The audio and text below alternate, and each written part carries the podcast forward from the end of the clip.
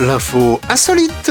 avec Denis Choubrac. Bonjour, aujourd'hui essayez la poste et petit papa flic. C'est tout d'abord Paris-Normandie.fr qui se fait écho d'une idée qui peut surprendre mais semble plaire et pourrait se développer. En France, 8 bureaux de poste se sont équipés de cabines d'essayage.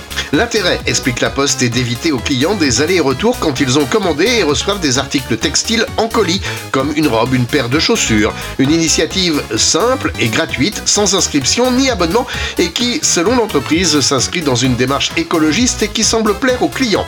L'expérience, qui doit s'achever en début d'année, pourrait conduire à la multiplication par 10 du nombre de cabines. Plus généralement, ces bureaux de poste sont appelés par la direction station colis, où il est permis d'ouvrir son carton, vérifier la bonne réception de la commande, trier les emballages, etc.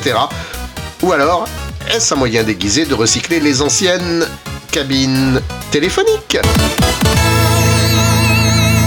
Avec la presse.ca, direction le Pérou, où la police innove pour interpeller les revendeurs de drogue. Une équipe de policiers péruviens, dont un était déguisé en Père Noël pour passer inaperçu, a effectivement réalisé une opération contre un gang de revendeurs de drogue dans une ville au nord de Lima.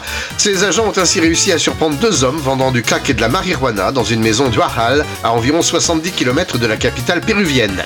Le policier qui avait revêtu le costume traditionnel du Père Noël pour passer inaperçu dans ce quartier réputé dangereux s'est chargé d'enfoncer la porte de la maison et d'interpeller l'un des suspects.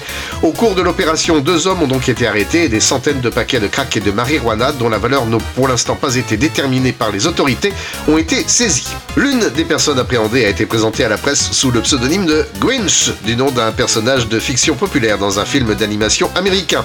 Mais ce n'est pas une première pour la police péruvienne qui avait déjà interpellé des trafiquants grâce à des déguisements à Halloween.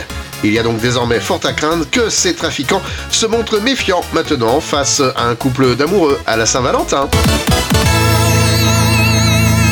Après vous avoir souhaité une bonne fin d'année, je vais moi essayer dans la cabine du studio les prochaines drôles d'infos à vous soumettre pour 2024. Au revoir, à l'année prochaine.